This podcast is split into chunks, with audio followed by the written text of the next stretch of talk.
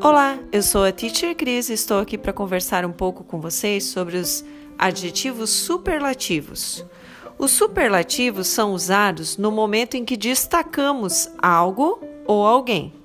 Se você disser, por exemplo, que Joinville é a maior cidade de Santa Catarina, você está destacando a cidade de Joinville entre todas as outras do estado. Então, em inglês, você dirá: Joinville is the biggest city in Santa Catarina.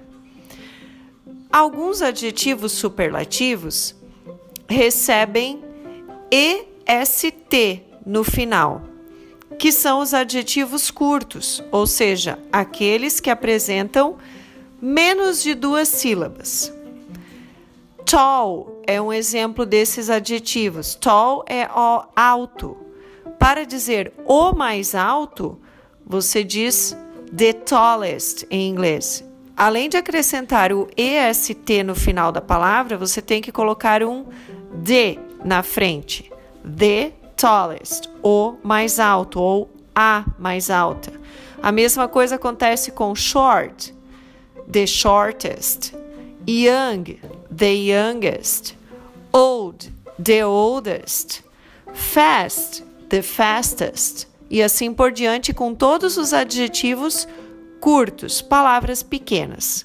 Já os adjetivos longos, aqueles que apresentam mais de duas sílabas, eles a formação do superlativo nesses casos é diferente.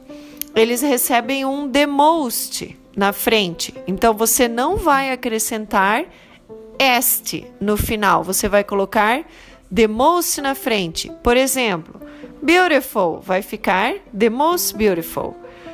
Expensive, que é caro, vai ficar the most expensive. Difficult, que é difícil, vai ficar the most difficult, o mais difícil. Comfortable, que é confortável, vai ficar the most comfortable, o mais confortável. Bye! Vejo vocês na próxima.